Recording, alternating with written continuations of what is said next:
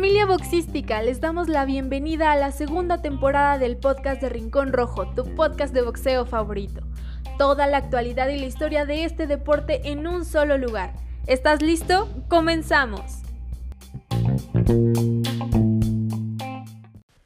Hola, hola, ¿qué tal amigos de Rincón Rojo? Bienvenidos a nuestro podcast número 89. Estamos en una nueva semana, un nuevo miércoles, con un gran programa, hay que decir la verdad, este va a ser un gran, gran programa porque nuestro tema central, como bien lo habrán leído ya en el título, vamos a hablar, o mejor dicho, Octavio nos va a contar un poquito sobre uno de los grandes personajes que tiene el boxeo mexicano o que tuvo el boxeo mexicano. Más precisamente hablamos de Salvador Sánchez y ahí Octavio nos va a estar contando varios detalles sobre su corta carrera como boxeador, pero su brillante carrera, ¿no? Una una carrera que este, trágicamente se vio truncada, pero que no por eso ha sido menos recordada. Así que no voy a adelantarme mucho, por supuesto, Octavio va a ser el encargado de contarnos absolutamente todo sobre el gran Sal Sánchez, que se lo recuerda siempre este, con mucho cariño. Em, pero además, en este programa número 89 vamos a tener un pequeño resumen de lo que pasó, obviamente lo más destacado, lo que se viene. Eh, también el destacado de la semana y tendremos, tendremos un bonus track eh, que estará a cargo de nuestro compañero Félix Pozos. Eh, con un tema súper interesante que se desprende también de uno de nuestros podcasts anteriores, que eran el cine mexicano y el boxeo. Eh, ahí la, relación que siempre ha tenido eh, el cine mexicano con, con, el boxeo, que aquí es cultura, como a mí me gusta decir. Así que bueno, Félix estará eh, contándonos ahí algunas cositas también con respecto al cine mexicano. Pero antes de pasar a este gran programa, como ustedes saben, mi nombre es Irene Deserti, aquí estoy comandando esta nueva emisión Quiero recordarles que pueden descargar de manera totalmente gratuita la edición número 40 de Rincón Rojo. Como ustedes saben, la pueden descargar de manera digital, totalmente a color. Tratamos obviamente de que cada revista sea única. En esta podrán encontrar a el joven Ryan García con este... Mm, esta noticia que ha dado en, en días pasados con respecto eh, obviamente a, la gran victoria que tuvo empezando eh, enero, empezando el año, pero también con esta, con esta sorpresa que dio en cuanto a este posible enfrentamiento que podría tener con el gran eh, Pac-Man, ¿no? Con Manny Pacquiao, así que bueno, analizamos un poquito todo eso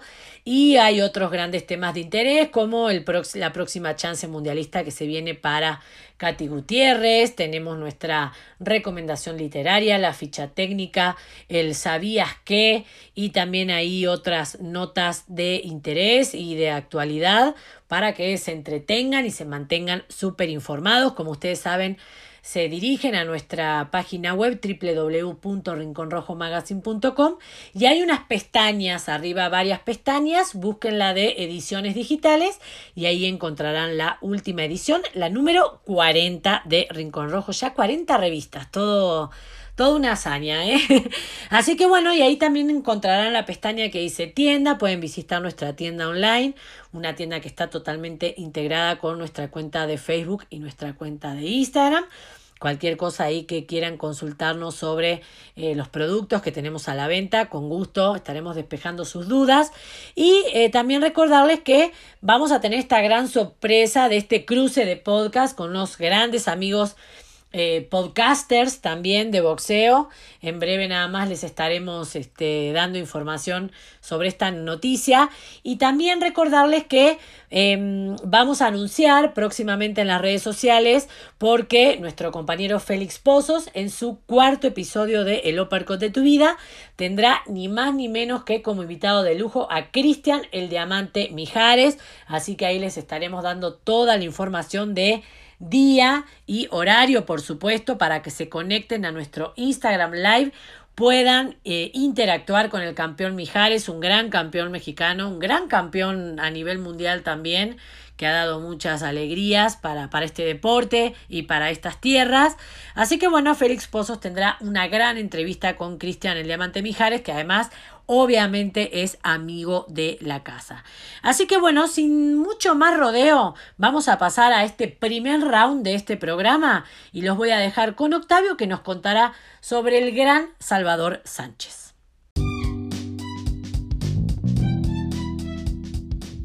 Prepárate porque estamos a punto de comenzar el primer round de este programa. Vámonos con el tema de la semana. Hola, ¿cómo están todos? La verdad muy contento de que el clima ha cambiado acá por la Sierra de Guadalupe en el Estado de México.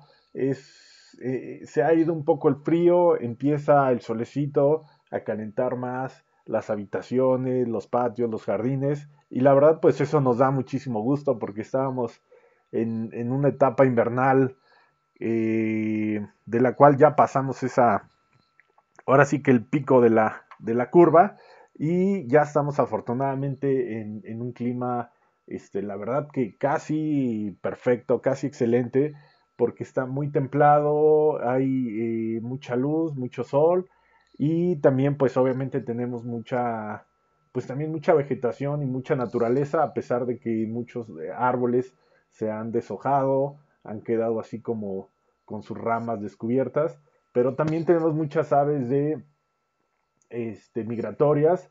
Y bueno, pues desde este, em, digamos, contexto, les vamos a platicar sobre eh, precisamente alguien también de aquí del Estado de México, un, un, eh, boxeador de primerísima línea, para muchos una leyenda en México y precisamente porque eh, sus resultados lo demuestran, es que les vamos a platicar acerca de Salvador Sánchez, uno de los grandes, grandes del boxeo, un mexiquense, y desde luego aquí en Rincón Rojo les traemos toda esa información para ustedes.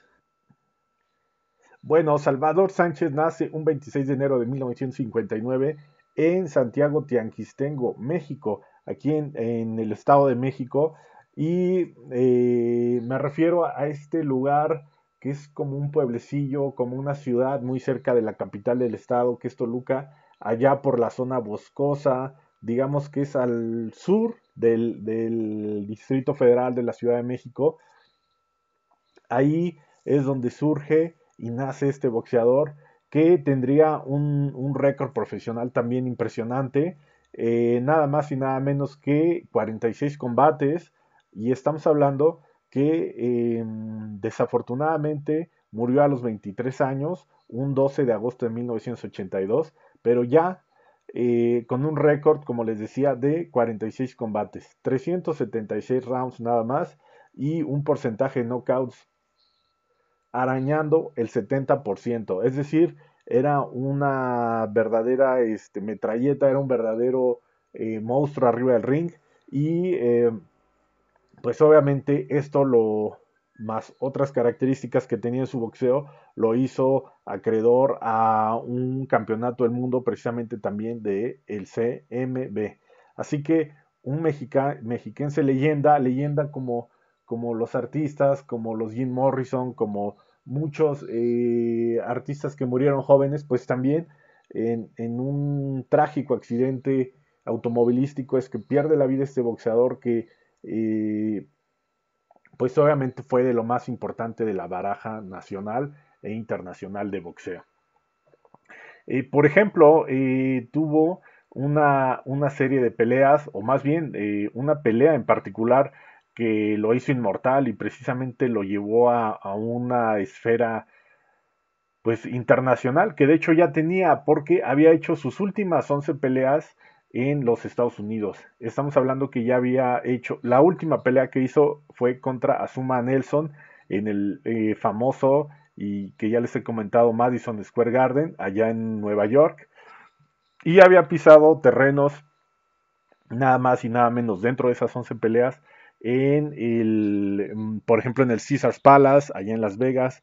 Ya era un boxeador eh, ampliamente conocido en los Estados Unidos, pero eh, fue esa pelea del 21 de agosto de 1981 contra un tres veces campeón mundial Wilfrido Gómez, el verdugo de muchos mexicanos, eh, campeón super gallo que subió precisamente al peso pluma para retar al, gran Sal Sánchez, como también se le conoce, o Chava, pero regularmente eh, se le conoce como Sal Sánchez, eh, subió y pues sufrió una derrota.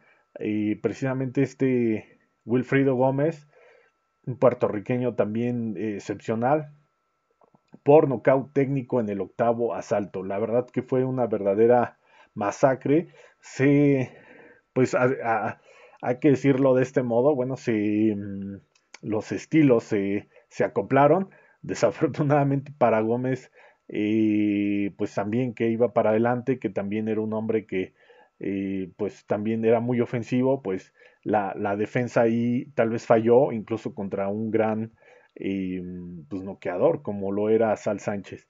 Así que bueno, pues en el, de hecho en el primer asalto mandó a Wilfrido Gómez a la lona. Es decir, que ya veíamos eh, que era el momento de Sal Sánchez, o sea, estaba yo creo que en un momento cúspide de su, de su carrera. Y esto obviamente le tuvo mucha, eh, mucho renombre ya, totalmente toda la, mm, digamos, todo el reconocimiento, ¿no? Que, este, que, que se merecía este boxeador. como les decía, precisamente hizo una última pelea contra Suma Nelson en el Madison Square Garden, al cual derrotó en el round número 15, o sea que era una...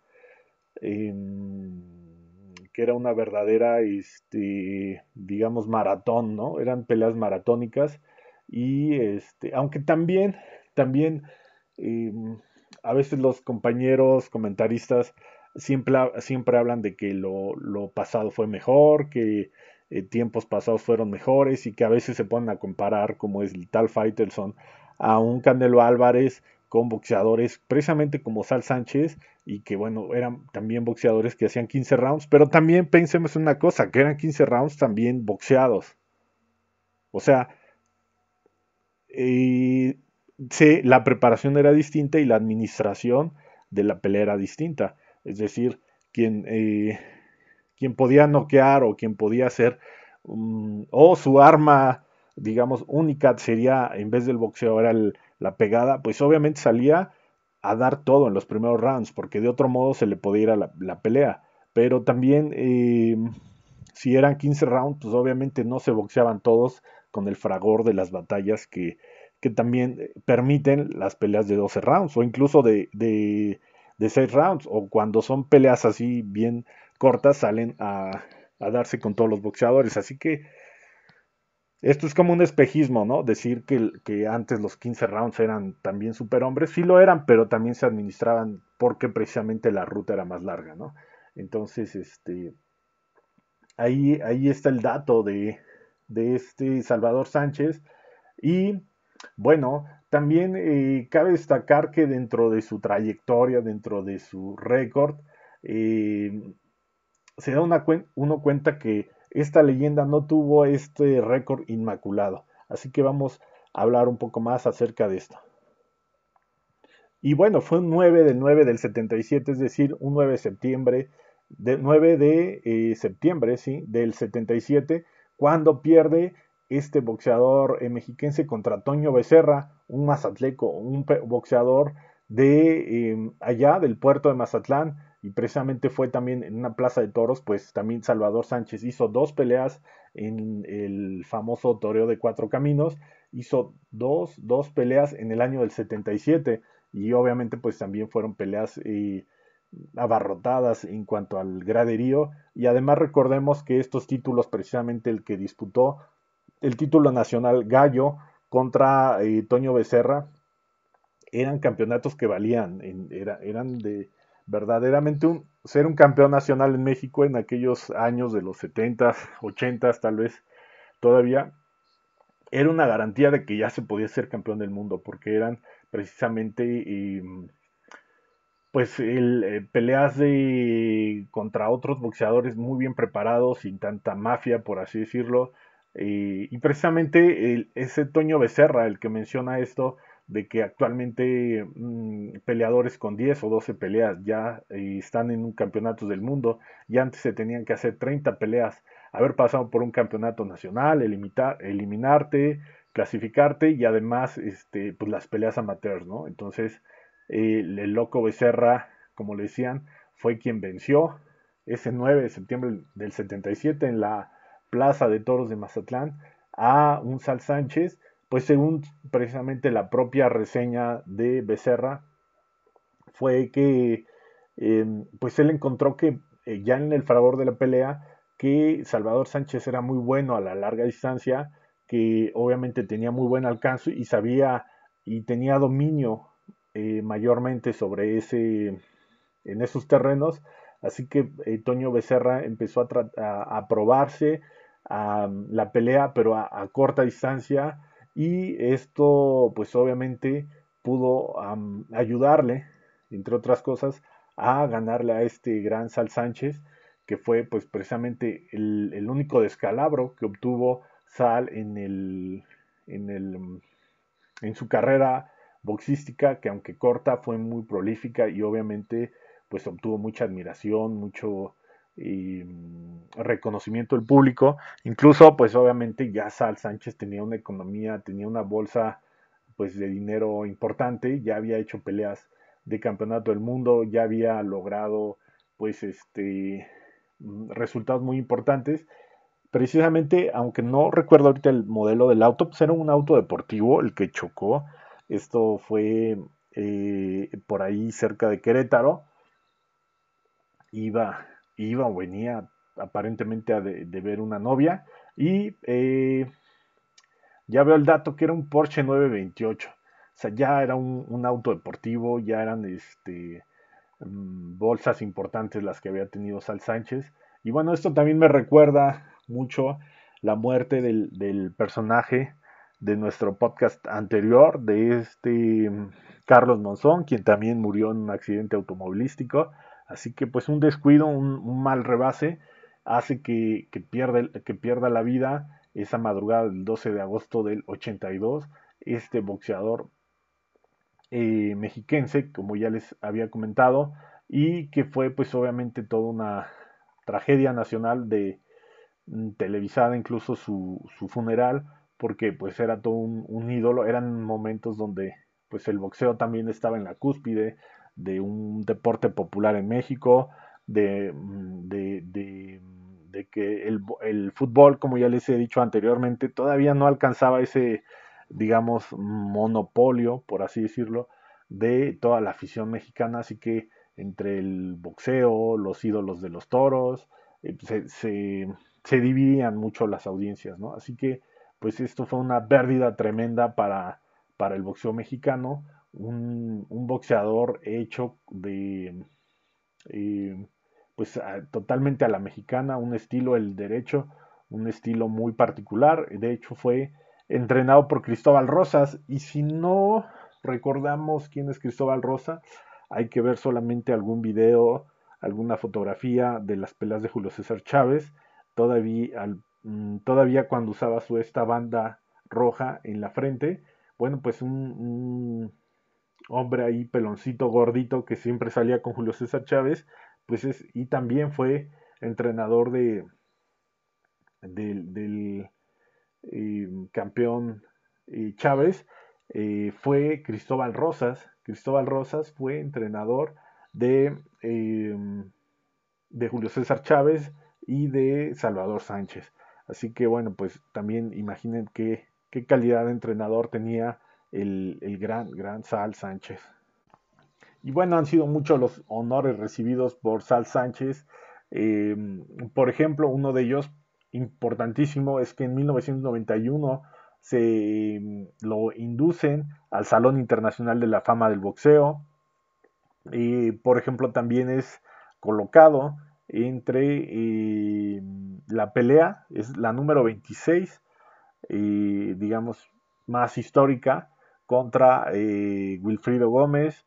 También se hace un festival, se hace un festival de boxeo en su honor, en el cual se sabe que también eh, este ya multicitado boxeador eh, puertorriqueño Wilfrido Gómez ha asistido y que, bueno, pues este festival se lleva a cabo desde 1983.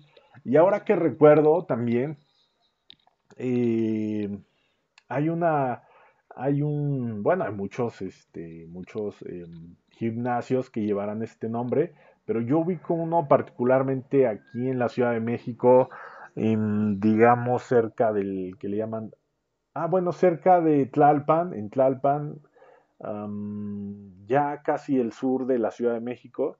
Es un, es un, un, gimnasio con eh, muchas canchas de, varias disciplinas. Un gimnasio muy bien hecho. De hecho, la parte de boxeo está estupenda. Ese gimnasio tiene el, nombre de Salvador Sánchez. Yo me he visto tentado a hacer, digamos, un poco más de, reporteo en ese sentido porque el gimnasio es una muy buena instalación y eh, yo creo que muy poca gente de los alrededores, de los asistentes, saben o conocen que el nombre que lleva ese gimnasio es precisamente el del púgil mexicano.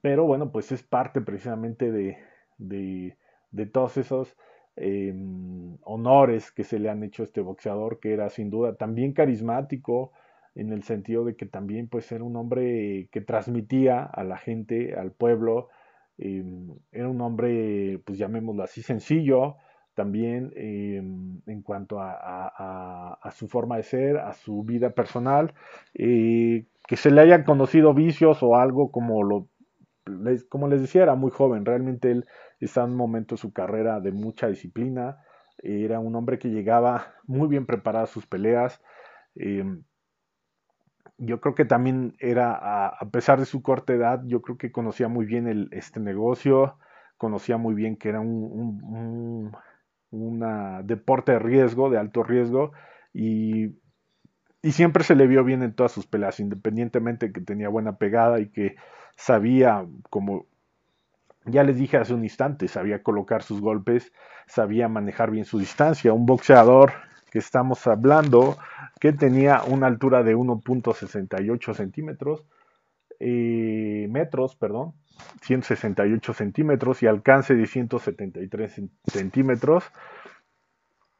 Eh, era, un, boxeador pues realmente de buen alcance, era un boxeador de buen alcance y eh, pues tenía un buen parado en el boxeo, un, tanto también incluso a veces este vamos a llamarle como encorvadito, como tipo el, boxeo mm, del, Golden Boy, que incluso en la efigie del logotipo está así como que encorvadito, bueno, pues así también a veces se le se presentaba en, arriba del ring el Sal Sánchez eh, con su melena, ¿no? También este tipo Glock Loaders y, pues nada, era también un boxeador eh, muy carismático, como ya se los he mencionado, y creo que era, era muy importante ya tenerlo aquí en el podcast y, y poder eh, recordar ¿no? también muchas de sus peleas.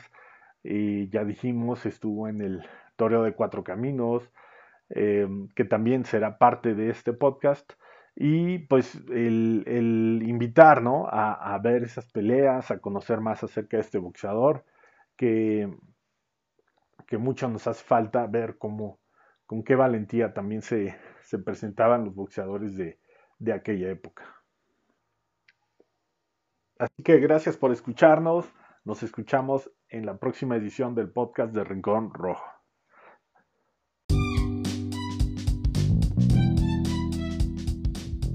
Nos vamos al segundo round. ¿Ya estás listo para enterarte de lo que pasó?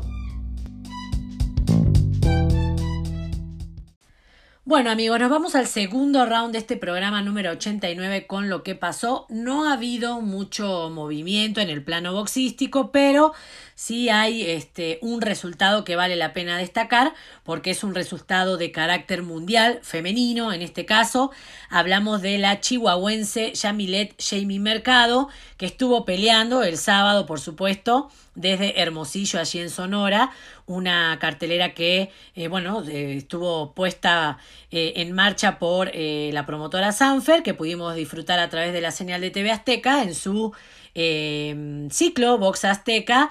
Y bueno, como decíamos, Yamilet Jamie Mercado defendió por primera ocasión su corona super gallo del Consejo Mundial de Boxeo frente a una sonorense, una gran rival, hay que destacarlo, hablamos de Alejandra La Roquera Guzmán.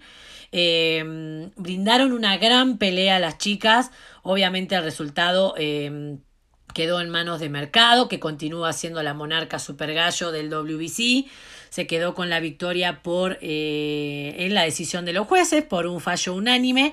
Las tarjetas fueron de 98-92, 98-92 y 98-93, todas en favor del mercado, por supuesto, que, como bien les decía, retuvo por primera ocasión esta corona mundialista que supo eh, arrebatarle a la sudafricana Fatuma Sarika en la segunda vez que se enfrentaron cara a cara, también aquí en México y una corona que todavía no había expuesto. Recordemos el año pasado Yamilet Mercado había realizado una pelea, pero una pelea a ocho rounds, este, más bien como para entrar en ritmo, ¿no? Bajo esta, esta mm, etapa de COVID en las cuales este, muy pocos campeones expusieron sus, sus campeonatos, ¿no? Sobre todo en la primera mitad del año.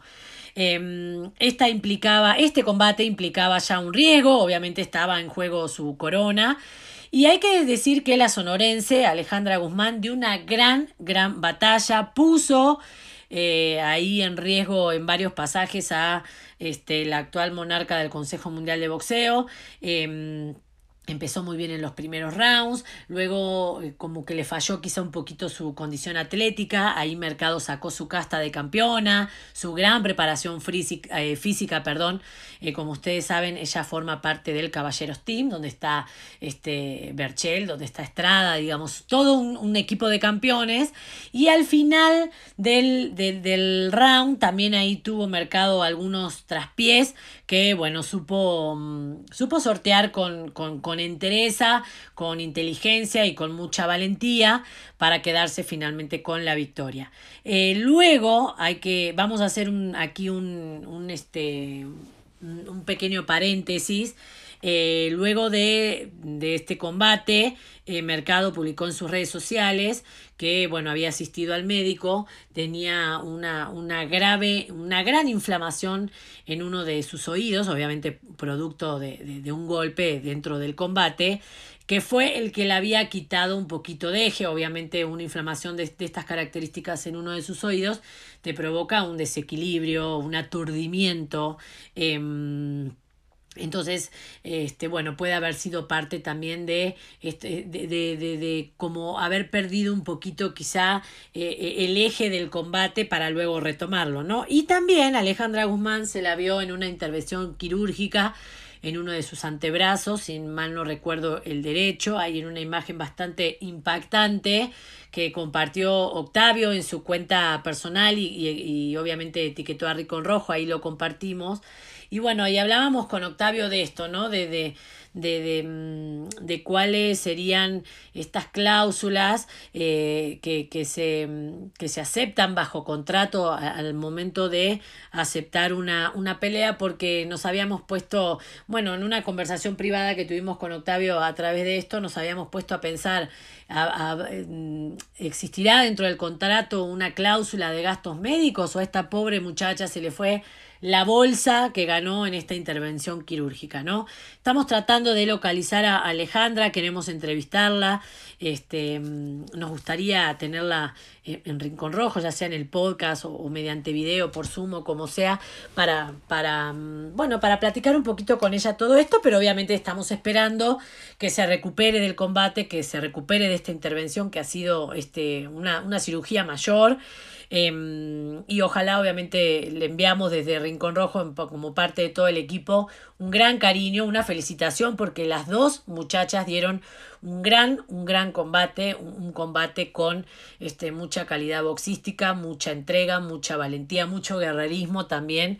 Este, brindaron un gran espectáculo y, bueno, nos quedamos preocupados un poquito por esta situación, este, de pensar en esto, ¿no? Sabemos que Yamilet Mercado es parte de mm, de una empresa y como tal eh, tiene otro tipo de eh, apoyo o como podríamos decir, eh, sí, quizá de, de, de, ventaja, ¿no? De ya trabajar con una empresa que maneja en cierta manera tu carrera, este, hay otras, otras, este, otras ventajas a la hora de enfrentar este tipo de situaciones. Pero Alejandra Guzmán, que probablemente haya hecho un contrato por esta pelea, eh, no sabemos muy bien bajo qué cláusulas y nos preguntábamos esto, ¿no? Si realmente eh, estaría dentro de este contrato estipulado eh, una posible este, una posible eh, cobertura para este tipo de gastos médicos o si los ha tenido que afrontar ella, incluso hasta pensábamos que quizá ni siquiera se quedara con algo de dinero, ¿no? Pero bueno, eh, vamos a tratar de em, contactar a Alejandra Guzmán, queremos tenerla, queremos practicar, platicar con ellas y que nos cuente un poquito estas situaciones. Em, para dar algún poquito más de información, Alejandra Guzmán llegó a la contienda con 11, eh, 11 victorias, dos derrotas, una derrota, perdón, y dos empates, con cinco victorias por la vía rápida, un em, número bastante similar al de Yamilet Mercado, que llegó a la contienda con 16 victorias, dos derrotas y cero empates y también cinco victorias por la vía del knockout. Como les decía, esta fue la primer defensa para Yamilet Mercado, em, que tuvo ahí algunas, algunas cuestiones de defensa. La defensa fue bastante permeada quizá en algunos rounds, pero bueno, hay que también darle el beneficio de la duda de esta contusión que tenía en uno de sus tímpanos. Eh, pero bueno, son errores obviamente que se pueden este, subsanar en el, en el gimnasio con trabajo. Em, Em, independientemente de que por ahí lo del tímpano le haya jugado en contra, ¿no? Por supuesto. Así que felicitamos a estas dos grandes exponentes del boxeo femenino y del boxeo, boxeo mexicano más precisamente. Así que bueno, nos mantendremos informados ahí eh, a ver si podemos tener a Alejandra Guzmán para que platique un poquito con nosotros. Y en esta función también em, el que estuvo combatiendo fue Oscar Neri Plata, ya es un, un amigo de la casa de Azteca, recordemos es el hermano de Jessica Neri Plata, la ex monarca mundial, y en esta ocasión Oscar la verdad que siempre es un es, es garantía de show, es garantía de entrega, de corazón, de mucha valentía también, siempre se entrega al 100% en sus victorias, aunque a veces la verdad vende cara a las derrotas. Esta, en, este, en esta ocasión el sábado tuvo un gran combate frente a Willibaldo García, este boxeador oriundo de Guerrero, que logró derrotar a Oscar Neri Plata por decisión unánime. Las tarjetas fueron de 79-74, 78-73 y 76-75, todas a favor de el guerrerense. Brindaron un gran un gran espectáculo, pero bueno, no hubo suerte en esta ocasión para Oscar Neri Plata, que este, cayó derrotado en la decisión de los jueces.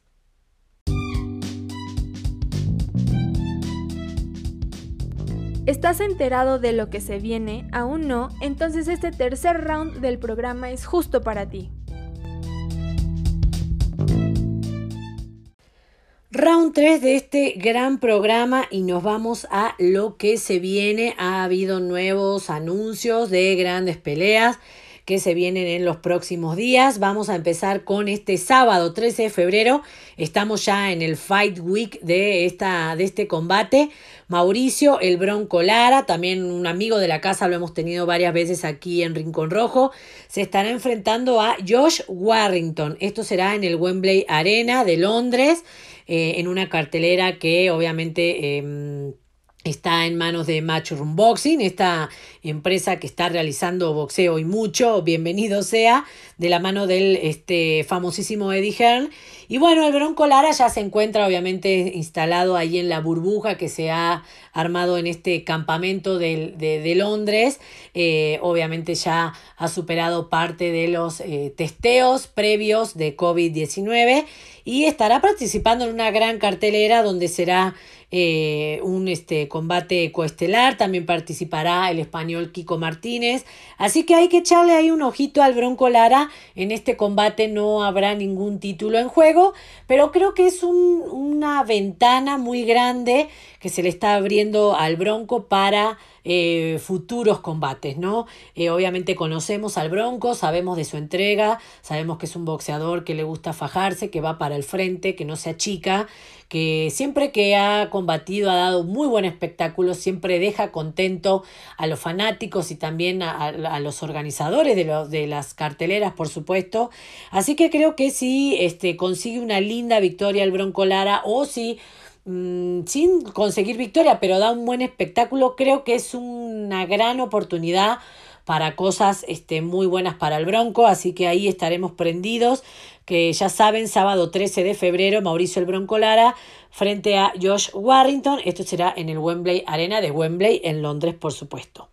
Eh, después seguimos con el 20 de febrero, desde la Arena Big Punch de Tijuana, la actual eh, campeona silver del Consejo Mundial de Boxeo. Hablamos de la capitalina Erika Dinamita Cruz se estará enfrentando a Leticia Uribe.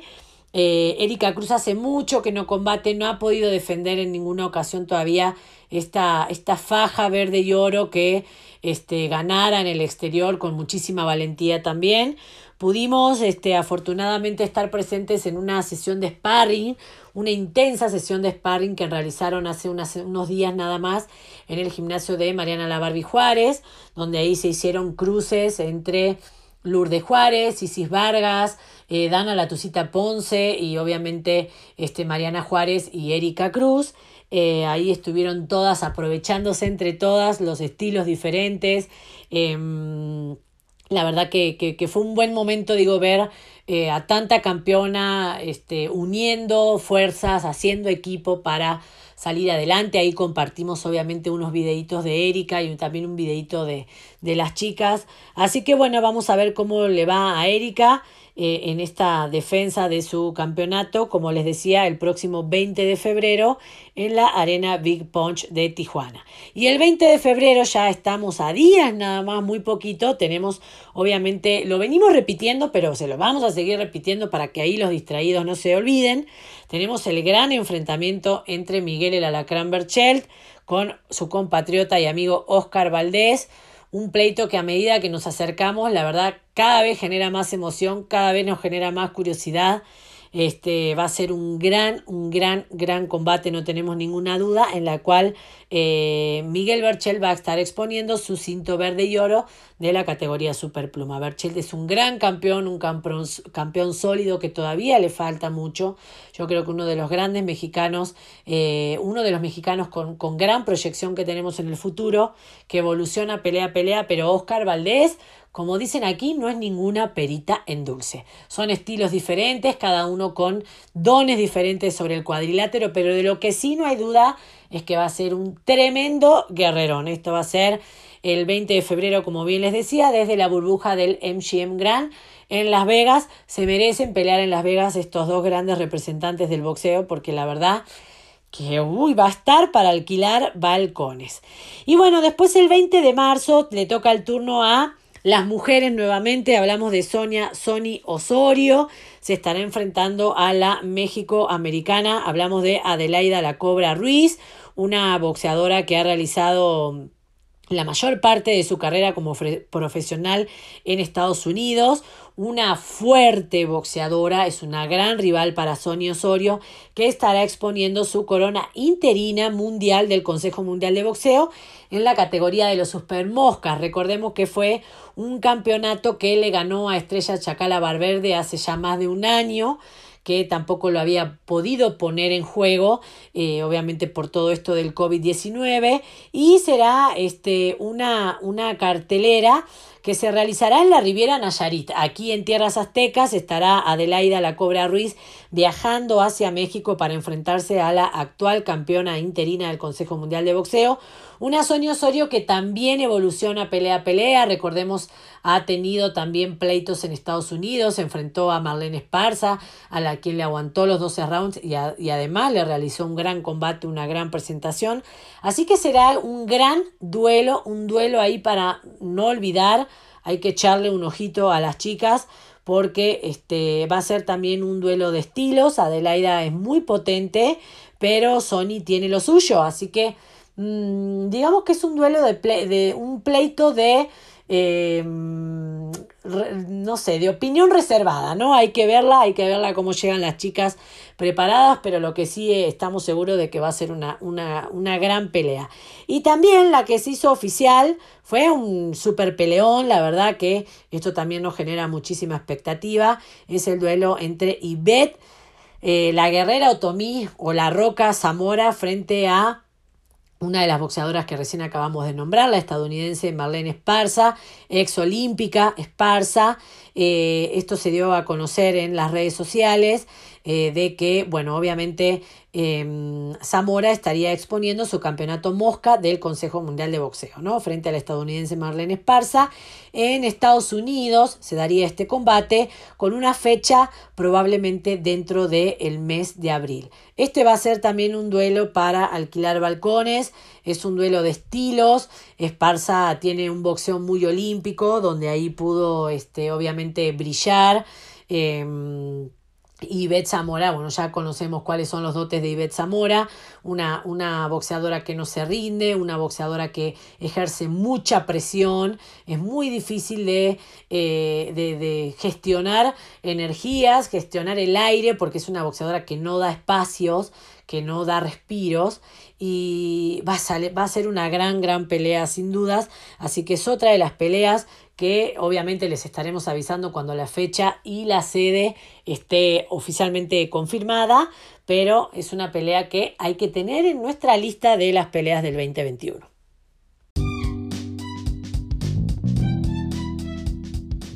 Cuarto y último round. Todavía no te vayas. Nos queda el destacado de la semana.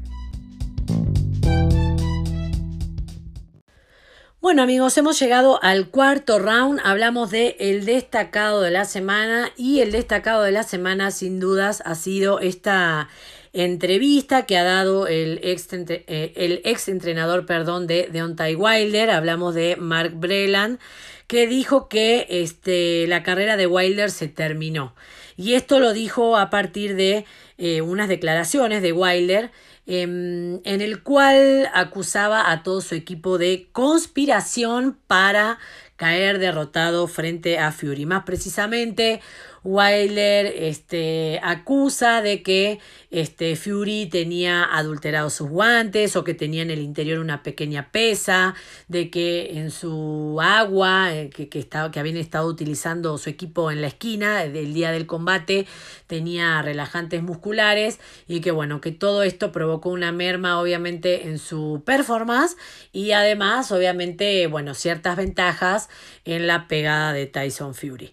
Eh, esto habría provocado obviamente que Brelan, que fue el que arrojó la toalla ante la golpiza que Wilder estaba recibiendo por parte de Fury, eh, acto que enojó muchísimo hasta, hasta, ese momento campeón y eh, lo despidió de su equipo.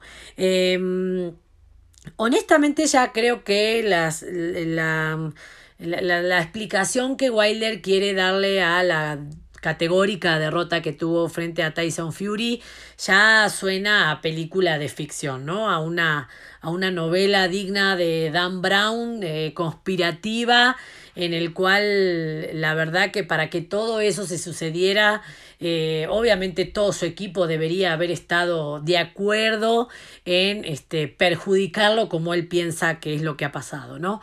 Em, eh, yo en lo personal, en opinión personal, no creo que haya realmente sucedido así. Creo que Wilder no tuvo su mejor noche, vaya a saber cuáles fueron las razones. Brelan asegura en esta entrevista que eh, Wilder no se preparó a conciencia, que no le pegaba el costal, que no le pegaba la pera, que a lo único que él hacía este, o ponía toda su confianza era en su, en su poder de puño, ¿no? Sabemos que Wilder tiene una gran pegada. Eh, en lo personal no creo que tenga muchas más dotes boxísticas que esa, esa pegada fulminante que tiene, con la cual ha fulminado a la mitad de sus rivales. Y quizás se confió en su primer eh, enfrentamiento frente a Tyson Fury, lo había este, llevado a la lona, la, la, la, historia había sido otra y creyó que en, esta, que en este segundo cara a cara la historia se iba a repetir, quizás se confió, realmente no se preparó como se debería preparar. Eh, recordemos que también luego de su derrota dijo que lo que le había jugado una mala pasada había sido el peso de su traje y ahora resulta que había toda una teoría conspirativa por parte de su equipo para que él cayera derrotado. Realmente creo que no es una manera certera de aceptar la derrota que tuvo. Creo que tratando de buscar este tipo de, no sé si de excusas o de... Em, ¿Cómo le podemos decir? De, de, sería de excusas realmente a lo que sucedió sobre el cuadrilátero. Creo que si se clava en esa explicación, eh, va a llegar a un tercer enfrentamiento con Fury y va a sufrir algo similar, ¿no? Eh, creo que él lo que tendría que hacer es un mea culpa si realmente no entrenó como debería haberlo hecho, según lo que dijo su entrenador.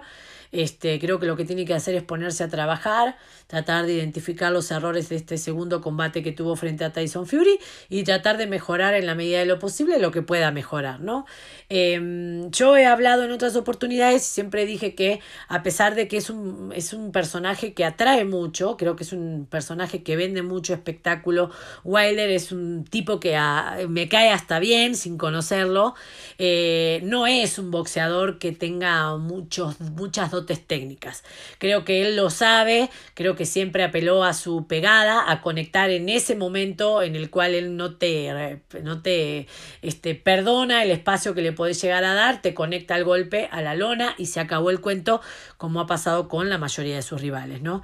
Incluso Breland dice que eh, habla obviamente de estas...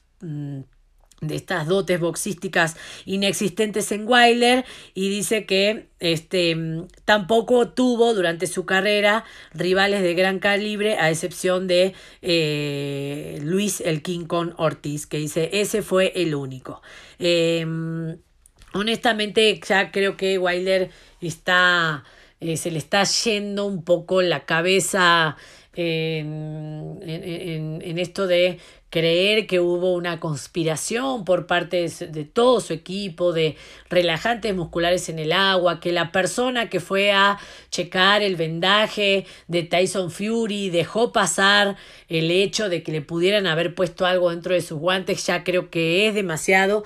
Creo que Wilder lo que tiene que hacer es regresar al gimnasio, fijarse qué fue lo que no hizo la vez pasada, ponerse a entrenar y ojalá se pueda dar un tercer pleito entre estos dos boxeadores. Creo que sería muy atractivo. Creo que tanto uno como otro se quitarían la espinita y ahí realmente, este, bueno, se verían los pingos, ¿no? Como dicen en la cancha, se ven los pingos. A ver qué realmente, este, para qué lado está inclinado la balanza de acuerdo a las dotes boxísticas de cada uno de los boxeadores y también de sus preparaciones, ¿no?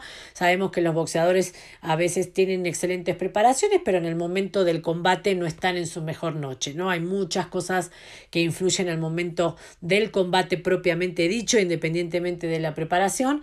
Así que bueno, vamos a ver qué sucede, pero Wilder creo que este, ahí está equivocado un poquito en tratar de encontrar estas explicaciones este, maquiavélicas demasiado complicadas para algo tan sencillo como que no tuvo su noche, quizás no tuvo la preparación que tenía que tener y la balanza estuvo inclinada del lado de Tyson Fury.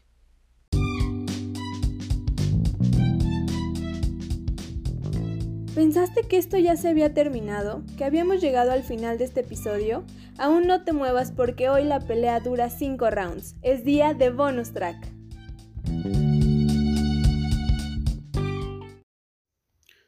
Golpes, cámara y acción.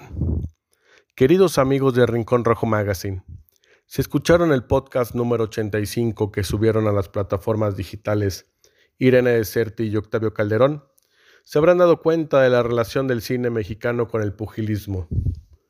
No solo en Hollywood se desarrollan grandes filmes. En nuestro país hemos gozado de historias fabulosas como la dirigida por Ismael Rodríguez en un lejano 1952, en la que relata la historia de Pepe el Toro, interpretado por Su Majestad Pedro Infante.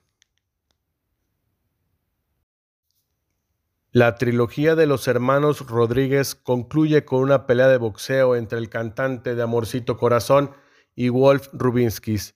La historia de la película es del conocimiento popular, es un ícono del cine de oro mexicano, por lo que no profundizaremos en relatar la trama del filme. Sabemos que Pepe salió airoso y se proclamó campeón de México en la categoría welter. Pero ¿qué pasó con el personaje de Rubinskis? Imagine usted que Bobby Galeana se sumiera en las drogas, alcoholismo y depresión después de caer contra un carpintero de oficio. Esto traería la muerte de quien fuera campeón mexicano. Después de todo, jamás superó el descalabro ante un boxeador semiprofesional. Pero si usted es un tanto imaginativo, podríamos generarle una historia distinta al personaje de Rubinskis.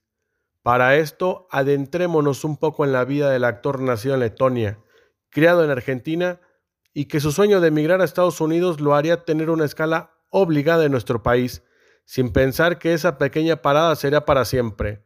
Boxeador, luchador y actor fueron algunos de los oficios de Wolf.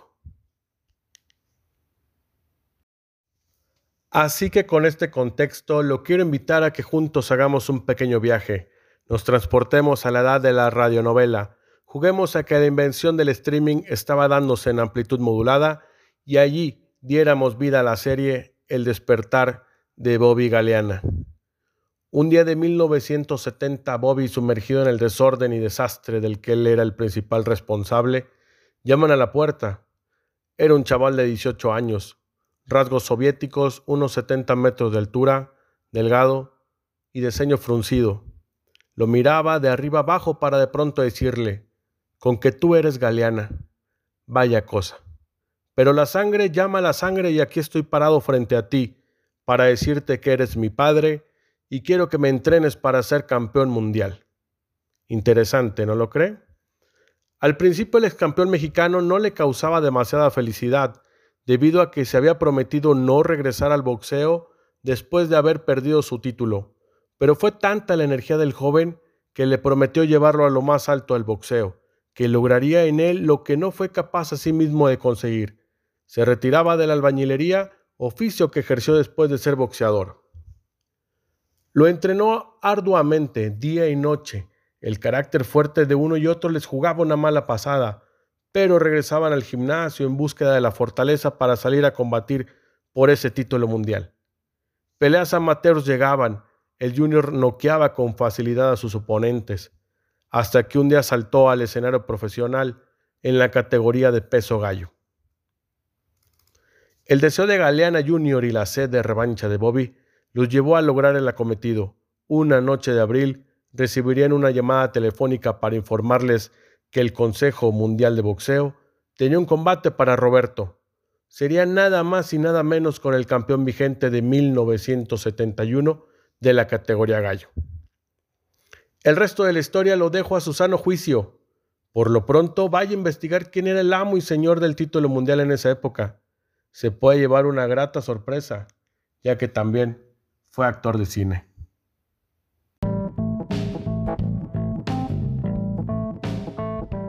Antes de irnos queremos agradecer y mandarles un caluroso saludo a todos nuestros patrocinadores.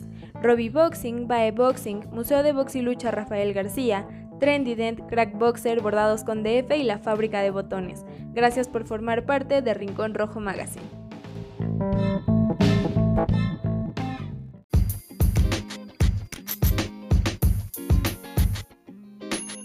Recuerden seguirnos en Instagram y TikTok como arroba Rincón Rojo Magazine, en Twitter como arroba Rincón Rojo MGZ, en Facebook como Rincón Rojo Oficial y en nuestro canal de YouTube como Rincón Rojo Magazine. También no se olviden de visitar nuestra página web www.rinconrojomagazine.com. Visiten nuestra tienda online en Facebook, Instagram o en la pestaña tienda de nuestra página web. Y también no se olviden de descargar nuestras revistas en las pestañas de ediciones digitales de nuestra página web.